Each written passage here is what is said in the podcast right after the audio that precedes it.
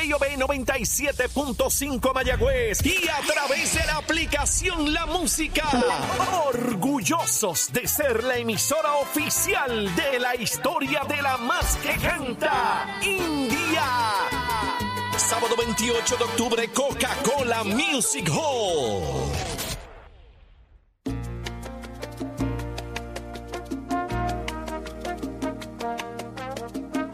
Arranca una nueva en Nación Z por Z93, señores. Esta hora repleta de información, análisis, entrevistas como te gusta. Saudi Rivera es quien te habla y nos escuchas por Z93, 93.7 en San Juan, 93.3 en Ponce y 97.5 en Mayagüez. Jorge Suárez, Eddie López, buenos días. ¿Tú estás cantando? Hoy no es. No es hoy. Eso es Johnny Rivera, papá. Eso, eso es Johnny Rivera, eso no es. Buenos días, Puerto Rico. Arranca una nueva hora a punto, a punto de comenzar esa En nueva hora aquí en Nación. Z. Que usted esté conectado con nosotros como siempre a través de todas nuestras plataformas: Facebook, la aplicación La Música y toda la información que le pueda llegar a usted a través de todo lo que discutimos aquí, del análisis que a usted le gusta y que hacemos las preguntas que hay que hacer, señores, para que usted esté al tanto de lo que ocurre en Puerto Rico. Como siempre, listos, prestos y dispuestos, señores, porque todo todo comienza aquí en Nación Z por Z93. Buenos días, Eddie. Buenos días, Jorge. Buenos días, Saudi. Buenos días a todos los amigos que nos sintonizan esta nueva hora de esta nueva mañana de martes 3 de octubre del año 2023. Y si todavía no te has quitado la sabanita, tienes que llegar para el trabajo. Así que levántate que el despertador te está velando y te agarra el tapón, Saudi Rivera. Dime que no fui tan solo una Aventura. Que piense en mí como en ella. ¡Uy! No sé una de mis penas. Esa canción es hermosa. En el segundo coro es que iba a ser bajito, el primer, en el segundo coro es que iba a ser el primer coro. Es que no la estaba oyendo. Te contaré la historia. Escúchala. Súbela, chero. Ay, virgen. La guardo en la memoria, herida que no cerrará jamás. La conocí una tarde, de esas que llueve sin parar. Una mirada suya, Me encanta cuando pasa esto. Nos amamos sin Porque yo me imagino la gente en su carro igual. Ahora dice, no quiero que me busques nunca más. Un rato de locura y nada más. Y ahora lluvia. Y ahora lluvia. Dime que no fui tan solo una aventura. A Cherito nos tiró no se fuerte. burla de mi pena. Y ahora lluvia. Hoy va a llover, ¿verdad? Va a como quiera. Se supone que hoy va a llover. Dijeron. Parará la lluvia. Mira, en mi corazón. La favorita mía de él es la de la nena, la que le canta a la, a la mamá que se murió. Johnny ¿Cuál es Rivera es. Bella, bella esa Johnny Rivera es canción. otra cosa. ¿Pero qué pasó? ¿Cuál es esa? Te la puse la otra vez, la que, que él le habla, te- se parece tanto a mí. Se parecen tanto a mí. Ah, sí. Ya la escuchaste el otro día. Cierto, cierto. Pero vamos a lo que vinimos, señores. Muchas cosas están pasando dentro del Partido Nuevo Progresista. Él está de frente eh, allí y está hoy con nosotros. Está José Pichi Torres Zamora. Para mí, tengo que añadir el de Zamora porque es que sí, esa es la jefa. si esa no es la lo- jefa, si esa no fue mi maestra. La maestra de matemática, papá. Pues mi Si maestra de no hace Saudi, nos regaña a los dos. Pero que qué, que lo sabes tú. Esa fue mi maestra de matemáticas. ¿Cuántos cocotazos cogiste? ¡Buh! Yo le tenía tejol porque era la- ella era brava. Ya van Ella dos que me dicen lo mismo. No voy a decir quién es el otro, Ella pero era tú la sabes más seria, la maestra más seria que había, pero nos enseñaba. Representante, no voy a decirle al otro quién es, pero tú sabes quién es. Pichi. Sí, yo Pichi. sé, yo sé, yo sé, yo sé. Pero, Los, ma- pero los Saudi dos sabe, me dicen mami, que le tenían mira, terror. ma- mami quiere mucho a Saudi como, su, como la mamá Saudi La me quiere a quiere. mí. Eso la es quiere verdad. lejos. Eh. La quiere lejos. La, la- la- la quiere después que salió de ella. Porque No. en el salón me dice que no era lo mismo. No, no, Yo, le, yo la respeto, la respetaba tanto y la respeto, muchacho, imagínate. Y Juan, y Juan Oscar, Juan Oscar. También También. pasó por allí. También, fíjate, también mami me dio clase. Ay, Cristo. Para que pasaron manos. Pa' que Todos pasamos por esas manos, me incluyo. Ahí está. Qué bueno que estás con nosotros, Pichi. La cosa, la palma está que arde. Hay muchas cosas pasando eh, eh, allá adentro con esto de la primaria. Desde tu perspectiva, desde tu ángulo, ¿dónde estás? ¿Cómo estás viendo las cosas? Mira, yo he dicho claramente que yo estoy respaldando a Pedro Pierluisi eh, para gobernador. Eh, desde un principio dije que la primaria no era necesaria, que para mí, como director eh, ejecutivo del partido, y una persona que ha estado trabajando en la reorganización del partido durante estos dos años y medio, eh, yo puedo afirmar y puedo decirte claramente o y asertivamente que, que el PNP está en su mejor organización, ha hecho su mejor organización a nivel de todo Puerto Rico y el equipo electoral del PNP está totalmente comprometido. Ahora, una vez ya la comisionada anunció su candidatura y que va a retar a Pedro Pierluisi eh, y ya tenemos una primaria, pues mira, simplemente hay que trabajarla y lo que he dicho claramente al pueblo puertorriqueño desde que ya lo anunció, y lo repito y lo repetiré, es que en el caso mío yo tengo mi candidato, lo voy a respaldar. Eso no me da derecho a mí, eh, como representante y, y, como la persona y el, legislador que más votos sacó en la pasada primaria, elección este, pasada, a mí no me da derecho a hablar mal de los compañeros de mi partido que tal vez estén con Jennifer González, punto. Esto tiene que ser una primaria de ideas, pero Pierluisi todo el mundo lo conoce, a Pero Pierluisi todo el mundo, lo que se puede decir de Pero Pierluisi ya está. Está dicho, las propuestas, las ideas, cómo hemos manejado el gobierno. Jennifer, ¿verdad? Como candidata esta vez que reta, va a tener que explicar cuáles son sus propuestas y que el pueblo decida. Y Pichito Rezamora está listo, presto y dispuesto para ser el próximo presidente de la Cámara de Representantes. Anda. Fíjate que no. En ese, si tú me preguntas, ¿Ya, te alineaste con Gabriel Rodríguez Aguiló? Tampoco, tampoco estoy respaldando a Gabriel para presidente. Cuéntame ¿Y para quién? ¿Y para quién? Cuéntame si Yo, bueno, yo, y, tú fuiste senador, y tú sabes que cada candidatura es muy personal. Yo estoy en mi candidatura eh, de campaña para reelección a representante por acumulación, con el favor de Dios primero, ¿verdad? Y del pueblo y mi familia. Eh, y eso va a ocurrir el 2 de junio. Después del 2 de junio, y que obviamente el cuadro legislativo en la Cámara esté totalmente ¿verdad? organizado y sepamos quiénes son los candidatos, entonces empiezan otras luchas internas. Y, Pero aspiras a dentro de ese juego, tú estás mirando algo en la Cámara, o sea, eh, eh, estás mirando, tú has sido vicepresidente del cuerpo, tú has estado en posiciones de liderato dentro del PNP, tú has sido secretario del PNP, eh, tú has estado como director político del PNP. ¿Es momento de Pichi Torres mirar para allá? ¿O, va a mirar qué está pasando para tomar decisiones? Yo, ¿O alguien te ofreció algo ya? No, mira, por eso te digo, o sea, las posiciones de liderato en la Cámara de Representantes se negocian con los compañeros. Yo no he negociado eh, necesariamente en este momento nada con Gabriel porque no hay nada que negociar. O sea, la Cámara de Representantes del Partido Popular, eh, nosotros tenemos que hacer un esfuerzo bien grande. Cuando digo nosotros, el Partido de la Progresista tiene que hacer un esfuerzo bien grande para ganar la Cámara de Representantes. Eh, y en ese esfuerzo yo me voy a concentrar con compañeros en diferentes distritos que yo entiendo que se pueden ganar para ayudarlos y obviamente los compañeros electos. De ahí a el 2 de junio es un, paso y de ahí obviamente las elecciones del 5 de noviembre es otro paso. Cada cosa hay que analizarla, cada cosa hay que trabajarla. Hoy yo estoy concentrado en que el partido gane en Pedro Pierluisi y que ganen los compañeros que merecen llegar a la Cámara de Representantes. ¿Se mandó el gobernador en endosar a Gaby y a Rivera Chats? Bueno, el gobernador como, o sea, yo estoy con Pedro Pierluisi y el gobernador tiene derecho a endosar los que entienda. Hasta donde Pero en este momento bueno, hasta donde, bueno, el gobernador tiene todo el derecho y yo se lo, se lo respeto, este, como siempre he respetado sus decisiones, pero hasta donde yo sé, los que votan en los caucus de Cámara y Senado son los senadores eh, y representantes. En mi caso, mi personal, como te dije, no hay nada que repartir, no hay nada que negociar, tenemos que ganar la Cámara primero para hacer opción para Puerto Rico. Pichi, el asunto de los demócratas y los republicanos. Se ha dicho que eh, el, ambos partidos eh, pues han, están llenos de demócratas y que los republicanos parecería que se están moviendo a eh, lo que es eh, Proyecto Dignidad.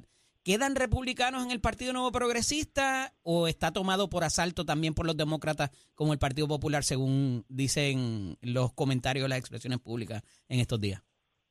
Bueno, yo pertenezco al Partido Republicano de Puerto Rico y para ser republicano tienes que querer esta idea para Puerto Rico. Eso es parte del reglamento del Partido Republicano de Puerto Rico y te puedo decir que claro que quedan republicanos en el partido. ¿Con valores republicanos? Con valores republicanos, eh, con, con, con todo lo que entendemos y todo lo que se entiende que este gobierno el gobierno más pequeño, del expending, de que el dinero está en el bolsillo eh, pues, de las personas, de, las corporaciones para, para, para crear riqueza, para entonces crear negocio, para entonces crear empleo para, para la clase trabajadora, claro que sí, eh, valores conservadores, porque los valores republicanos son valores conservadores eh, de gobierno, obviamente eso existe y republicanos en el PNP hay. O sea, una cosa no tiene que ver con la otra. O sea, que no ah. validas las quejas que tiene Javier Jiménez sobre el Partido Nuevo Progresista. Lo que pasa, mire, con mucho respeto a Javier, ahora que posiblemente sea candidato a gobernador, el, juego cambia. Eh, y vamos a estar claros, o sea, Javier fue buen alcalde porque era alcalde del PNP y ganaba ya buenas penas porque corría en la papeleta del PNP, vamos a estar claros. Y sacaba, tal vez de los 13 mil votos pasados que sacó en la elección, sacó casi 8 mil. Pero si analizan los números, no es lo, dicen lo mismo, porque se gana la gobernación allá por el Partido Popular y, la legislatura también.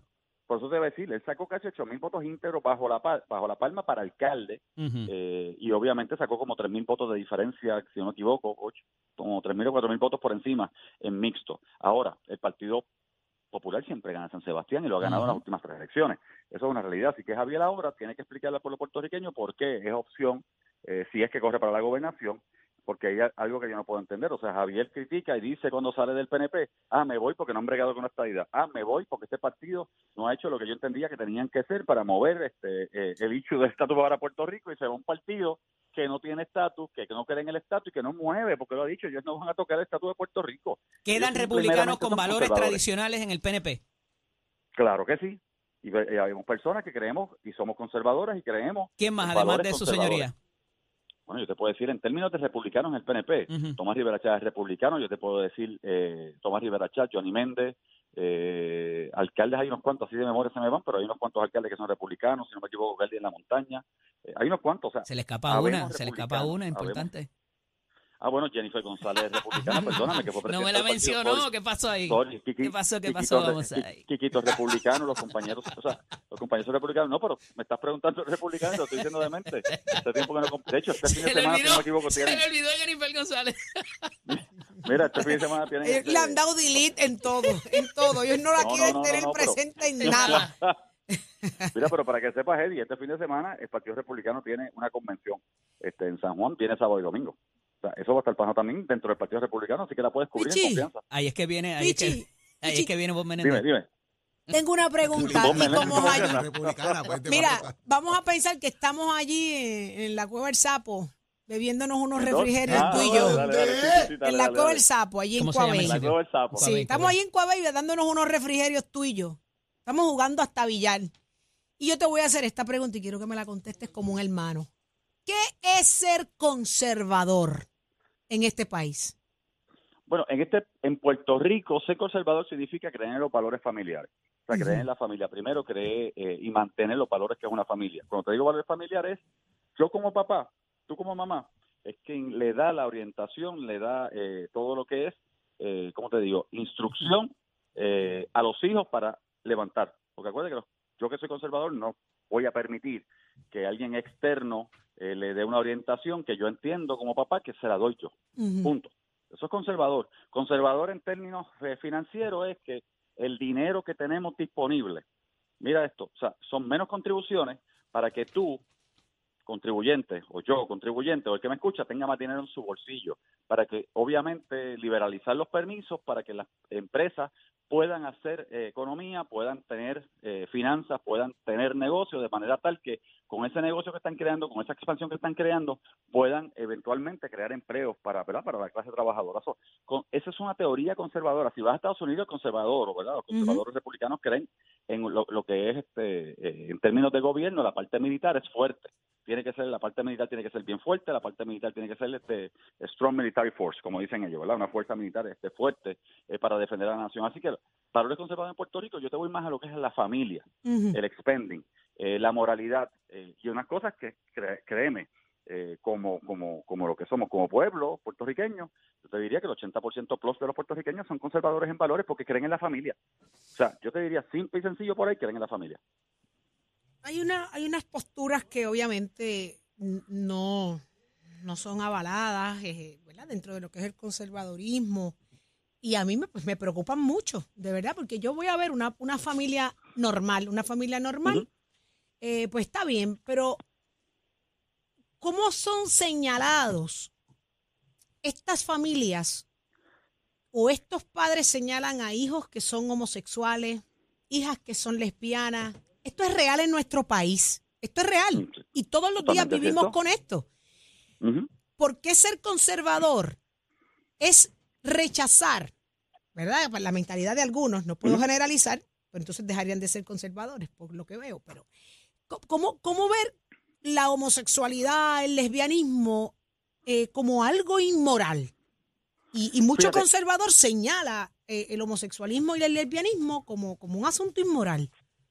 Yo pienso en Saudi, esos padres y en esos hijos que viven en estos hogares Saudi. y viven esto todos los días.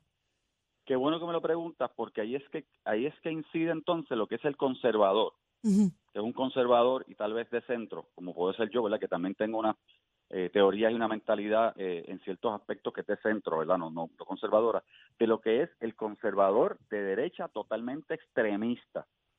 Mira, si vas a Estados Unidos, los casos de los trompistas, que son totalmente extremistas conservadores de derecha. Este, y en Puerto Rico sí hay conservadores totalmente de derecha, de extrema derecha. Ex- extremista en términos de, cómo llevar el mensaje extremista de decir, de decir que ese homosexual que ya está, eh, que está allá afuera, este, merece la pena de Dios, merece estar encarcelado, etcétera, etcétera, porque los hay, los piensan. Eh, personas tan, tan, tan conservadores que sí, sí, este, ven una persona de color y enseguida eh, el racismo le brinca encima, sí. Pero ¿qué pasa? Que en Puerto Rico, desgraciadamente, el Partido Dignidad, hablando de ese partido, ha utilizado y está utilizando durante estos dos años y medio que llevan, ¿verdad? Que tienen presencia en la Cámara de Representantes como, y, y presencia en Puerto Rico como partido, están utilizando el conservadurismo de extrema derecha para hacer política, para hacer nombre. Por eso, obviamente, los proyectos de, de aborto y aborto y aborto y aborto, porque los conservadores y, y la naturaleza del ser humano es no abortar. Vamos a ser honestos, es la vida, porque el conservador cree en la vida. Pero la naturaleza del ser humano, más allá del conservador, es a la vida. ¿Qué pasa? Que el Partido Dignidad te ha traído tres proyectos de- del aborto eh, por los pelos para ponernos a todos a pelear, para traer el tema, para entonces decir nosotros Para sí ganar somos notoriedad, buenos. vamos a ser justos. Son Claro, temas que polarizan y, ganan notoriedad, suenan. Digo, lo han logrado. ellos han, ellos han logrado polarizar a Puerto Rico en temas me- en temas totalmente o sea, entendibles por el pueblo, en temas que duelen, en temas que molesten, porque el aborto es un tema que duele y molesta, independientemente, ¿verdad?, en qué lado está. Y es un tema donde tú no puedes estar en el centro, o estás o no estás. No hay gris, no hay gris, Entonces, no hay gris ahí. Claro, no hay, no, no, no, no hay gris. Y, y, y lo que ha hecho el Partido de Dignidad, eh, básicamente es jugar con estos temas de conservadurismo Cierto. para decirle aquí estamos nosotros y si quieres votar por esto vas a votar por mí, si quieres hacer esto eh, tienes que votar por mí y aquel partido que evidentemente le quieren sacar votos al PNP porque somos los conservadores o los conservadores de centro, eh, pues claro, aquel partido no hace lo que tú quieres. Y eso es, lo, eso es malo para Puerto Rico. Fíjate que yo siempre he creído que hablar de política pública, eh, politi- eh, policy, eh, Policy, policy, policy. pero policy. En Puerto Rico es bueno porque siempre estamos hablando de lo que es estadidad, independencia y el ELA. Estadidad, independencia, el ELA, república, ¿ves? Pero no hablamos de policy. Policy, ¿qué significa política? Po- policy. Bueno, policy significa que yo creo en que me bajan las contribuciones. Ah, ¿qué partido de aquí baja las contribuciones? Por eso voy a votar como Estados Unidos. Ah, yo creo en que el gobierno tiene Ay, que ser más ninguno. pequeño. Sí, porque no estamos, fíjate, no hemos llegado y desarrollado ese nivel de hablar de policy. Es política, embargo- es política en- en- con minúscula. Con No minúsculas, política exacto, pública, pero no política partista. pero entonces Public ese partido dign- el partido public policy pero entonces ese partido dignidad lo que hace es traer por los pelos temas para qué que podrían ser policy para ponernos a pelear y ellos ganan en el medio Pichi, el tiempo nos traiciona, pero muchísimas gracias. El próximo round lo pago yo, ¿está bien? Claro que sí dale, pídete una vamos carne aquí. frita ahí con tostones. Vamos por piana. Déjame sacarte de la Vamos cueva el por sapo, piana, te vamos, saqué, te vamos saqué. por piana en el pueblo mejor. Por piana. Ah, también. Vamos Pero, para allá, mira, allí ya- es ya- donde hay mucho. ya ya Eddie sabe subir las ayudas Sí. Ah, sí Ya mira cómo lo sabes. dice Regresar es lo que se me hace difícil. Ah. ¿Viste? Después que está allá no quiere venir para acá. Nos pasa a todos, ¿Viste? ¿verdad, Pichi? Nos Claro pasa a que sí. todos. Bueno, pues papi, muchísimas gracias por estar con nosotros. Dale, bendiciones Nos Abrazo. día. Nos vemos, frate. Ahí está, señores. Vamos al análisis del día. Adelante, Eddie. Este segmento es traído a ustedes por Caguas Expressway, donde menos le cuesta un Ford.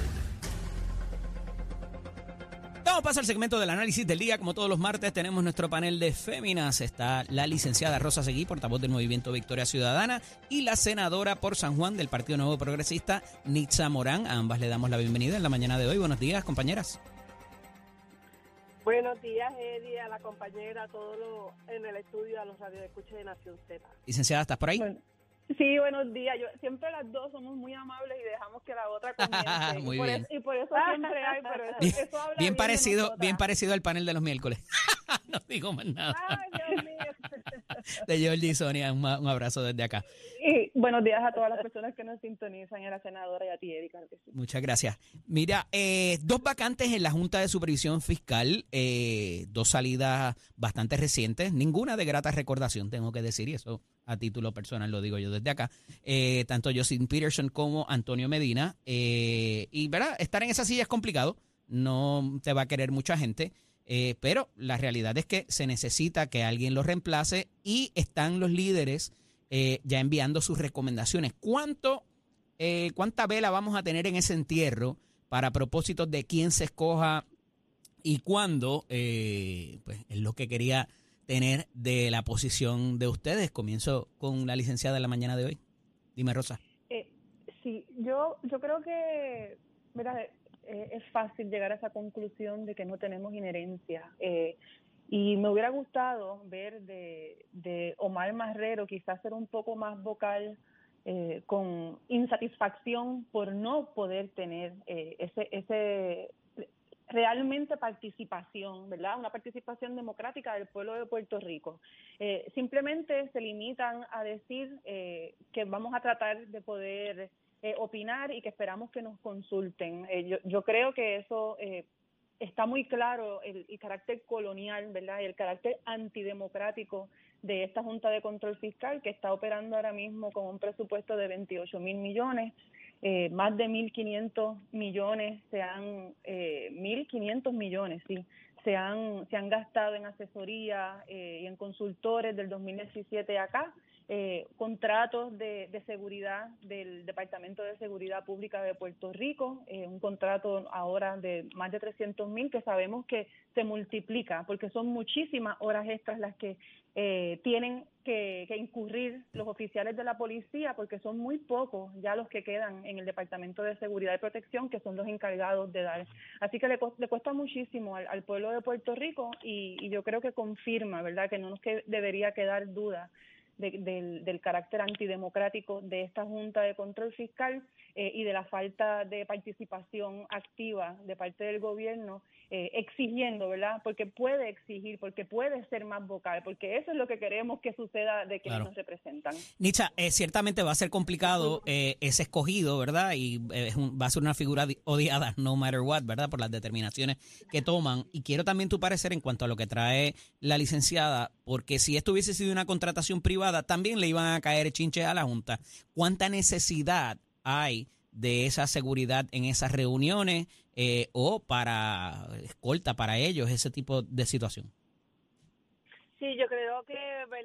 Tenemos que recordar que pues la Junta de Control Fiscal slash mala administración slash colonialismo eh, nos trae a, a lo que está sucediendo hoy. Tenemos dos vacantes y todo lo que tiene que ver con la seguridad tiene que ver también, ¿verdad?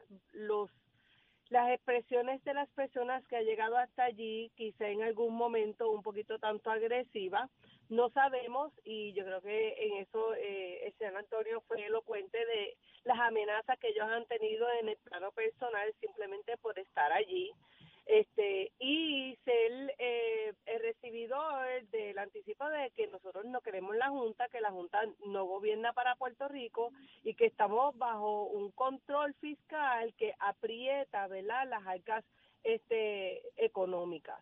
Así que si Pero el que sea un puertorriqueño no nos asegura nada, porque ahí está Antonio Medina, No, no, que también no fue correcto. de lo mejorcito. Correcto, correcto. Pero si Antonio ha, ha, ha hecho expresiones de que él ha sido también persona que ha sido este, amenazada en sus momentos y ellos son padres de familia. En el caso de él estuvo en la prensa, ¿verdad? Diciendo que fue bona fide, o sea, esto fue pro bono eh, el momento que él estuvo allí y crear unas amenazas, pues nosotros no sabemos hasta qué envergadura ha llegado a las amenazas y si ha llegado a tal cual de que ha llegado a sus hogares o a sus familiares. Así que yo no voy a poner entredicho en la cantidad de dinero que se pueda utilizar para proteger vida eh, ¿verdad? de estas personas, porque también sabemos que ha ocurrido en algún momento para legisladores y ha ocurrido en algún momento para gobernadores y no podemos cuestionar el dinero que se está gastando. Pero ustedes tienen escolta y yo chofer que- y, y un montón de otros gastos que se hacen en ustedes. Yo creo que debería ser en, en necesidad. permiso, Si tienes existe una necesidad, que se asigne la escolta, pero no por siempre, no para ir a restaurantes, no para todas las reuniones en Que les lugares pasen el privados. perrito. Ujú. pero pero tenemos situaciones que verdad la la seguridad de las personas es primero independientemente de qué puesto tú ocupes en términos de los choferes y de las escoltas pues yo no gozo de eso. Eh, todo el mundo sabe que yo eh, en, en mi momento me guío mismo y no hay verdad esa protección. Eh, pero cuando uno no está en una posición o hacer las cosas bien eh, pues no a lo mejor no te tienes que preocupar tanto, pero no simpatiza todo el mundo contigo. Digo, y lo Así digo con sarcasmo, eh, senadora, para aclararlo, Sí, porque sí, sí. evidentemente todavía piensan que ustedes les pagan los celulares, les pagan el- la escolta, tienen chofer y un montón de otras cosas que ya no tienen. todo lo Ujú. demás. Eso es No, a los funcionarios electos tienen menos servicio. beneficios que los no electos. Ciertamente. Eh, es- ciertamente. Licenciada, eh, ¿qué debería tener esas personas que vayan a, a- sustituir a estas dos personajes? Porque eh, en Antonio Medina teníamos una persona que venía del componente de desarrollo económico y todo el mundo pensaba que de alguna manera iba a tener alguna injerencia en decisiones que fueran a ser eh, de beneficio para Puerto Rico en ese respecto. Y no necesariamente se tradujo así. No, para, para nada, Eddie. Supuestamente te- se tiene que respetar la voluntad del pueblo, que es lo que dice Omar Marrero, que dice promesa, ¿verdad? Eh, y eso no está pasando ni tampoco es para beneficio del pueblo de Puerto Rico, ¿verdad? Una cosa es las finanzas, una cosa es lo que dice la, la caja en Hacienda y otra cosa es cómo nos sentimos. Y nada más hay que caminar por las calles y ver que no estamos bien, que no ha habido recuperación y que no ha habido crecimiento. El poco crecimiento que hubo, que el gobierno de Puerto Rico lo celebró con razón, con el aumento al salario mínimo, porque la mayoría de los recaudos vienen de las personas asalariadas, nos lo quitó la Junta. Así que no es cierto, están gobernando en contra de la voluntad de la legislatura y, de, y del mejoramiento ¿verdad? del pueblo.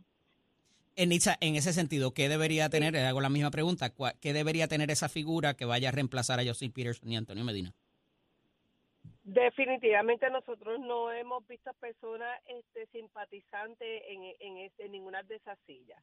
Pero eh, como mujer empresaria, ¿verdad? Y viendo el gobierno como un ente quizás eh, económico, vemos que cuando uno está bajo la quiebra es muy duro hacer ajustes y en dónde tú lo vas a hacer. Cuando uno entra en una ley de quiebra, aquí no hay opción bajo un síndico, no tienes opciones y, cre- y crear la junta que ha sido demasiado fuerte, que yo creo que ha llegado al extremo. Yo creo que eh, como Tatito dice que hay que ser, hay que buscar a alguien soft, a veces es, ese soft, esa, ese, ese término que quiso utilizar no es lo más que nos conviene, porque eso es lo que nos ha llevado quizás en algunos momentos a hacer movimientos económicos que no ha ayudado a Puerto Rico y estamos donde estamos hoy. Pero hay que tener, no es solamente Puerto Rico, y en esto pues, quiero- pues quiero diferir con la compañera, a nivel mundial la inflación y la recesión está rampante. Mira, imagínate tú que ahora mismo el gobierno federal está mediando a ver si cierra o no cierra porque no tiene para pagar. O sea, y Puerto Rico lo vemos como un ente 100 por 35, pero, pero a nivel mundial están pasando cosas mucho más grandes, como un gobierno federal en que todo el mundo miramos y que está vislumbrando a lo mejor ser, a tener un cierre. Así que yo creo que la, la precariedad económica la trajo el COVID, la trajo el COVID, porque antes del COVID pudiéramos haber tenido una inflación, pero todo se movía de alguna manera. Después del COVID, yo- nosotros vimos que se, se atajó la parte económica a nivel mundial, porque lo vimos en los proveedores, lo vimos en la manufactura, lo vimos en, el- en el Para la petróleo, lo mayoría. vimos en todos los ámbitos, en Sí. los Pero unos productos, en los alimentos, la agricultura. Así que vamos a salir cinco años más y vamos a estar hablando de esto porque yo creo que no es que la Junta de Control Fiscal, Sí. aparte del mal manejo, A la licenciada Junta le van a salir pero- subtítulos. Un abrazo a ambos. eh, eh, vamos a seguir laborando en Puerto Rico y el que se quede aquí es porque quiere el bien para Te quedó brutal, Rosa. Un abrazo a ambas. Abrazo. Hablamos la próxima pronto. semana. Buen día a la Excelente. y a todos. Cómo Buen no, continuamos. Este es traído a ustedes por Caguas Expressway, donde menos le cuesta un Ford. Somos, somos una mirada fiscalizadora sobre los asuntos que afectan al país. Nación Z, Nación Z. Por Z93, somos su noticia. Ya está listo Tato Hernández, somos deporte, dímelo Tato. Vamos arriba, vamos arriba, que los que le encanta el béisbol de las grandes ligas, el béisbol, oígame, van a estar de pláceme hoy porque hay cuatro jueguitos en calendario. Hoy empiezan los playoffs, hoy martes 3 de octubre, a las 3 de la tarde, los Tampa Rays contra los César Rangers, pero va a estar dando ABC. Luego viene los gemelos de Minnesota contra los Blue Jays, los Blue Jays de Toronto a las 4 y 38, se lo va a dar ESPN. Luego viene a nivel de la nacional los cerveceros de Milwaukee contra los Arizona Diamondbacks a las 7 de la noche por ESPN 2. Y luego a las 8 de la noche, Phillies de Filadelfia versus los Miami Marlins a las 8 de la noche por ESPN. Así que cuatro juegos en calendario y eso va a ser martes, miércoles y jueves.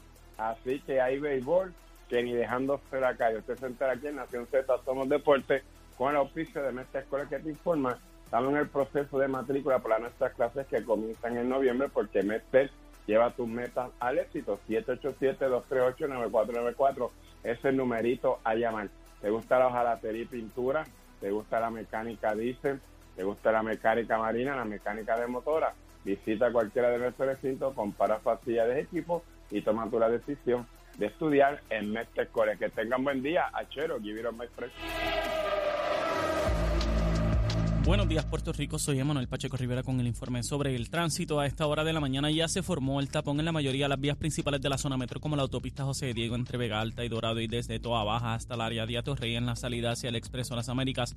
Igualmente la carretera número 2 en el cruce de la Virgencita y en Candelaria en Toa Baja y más adelante entre Santa Rosa y Caparra.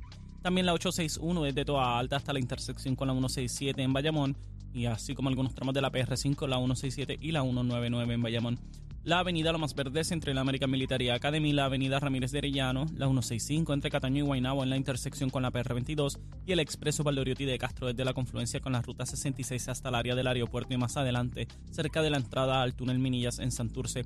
Por otra, par- por otra parte el ramal 8 y la avenida 65 de Infantería en Carolina y el expreso de Trujillo en dirección a Río Piedras, la 176, 177 y la 199 en Cupey y la autopista Luisa Ferré entre Montelledra y la zona del Centro Médico en Río Piedras y más al sur en Caguas, además de la 30 desde la colindancia de Juncos y Gurabo hasta la intersección con la 52 y la número 1. Hasta aquí el informe del tránsito, ahora pasamos al informe del tiempo. El tiempo es traído ustedes por Winmar Home, energía de la buena. Crosco, sella hoy a la segura con Crosco. Para hoy, martes 3 de octubre, el Servicio Nacional de Meteorología pronostica para todo el archipiélago un día principalmente nublado, húmedo, lluvioso y caluroso. Se esperan lluvias ocasionales en la mañana y en la tarde aguaceros y tormentas eléctricas para toda la región, con el interior, el este y el norte recibiendo la mayoría de las lluvias. Los vientos estarán generalmente del norte-noreste de 6 a 10 millas por hora, con algunas ráfagas de 15 a 20 millas por hora. Las temperaturas máximas estarán en los altos 80 grados en las zonas montañosas y los medios altos 90 grados en las zonas urbanas y costeras, con los índices de calor alcanzando los 105 grados en el oeste.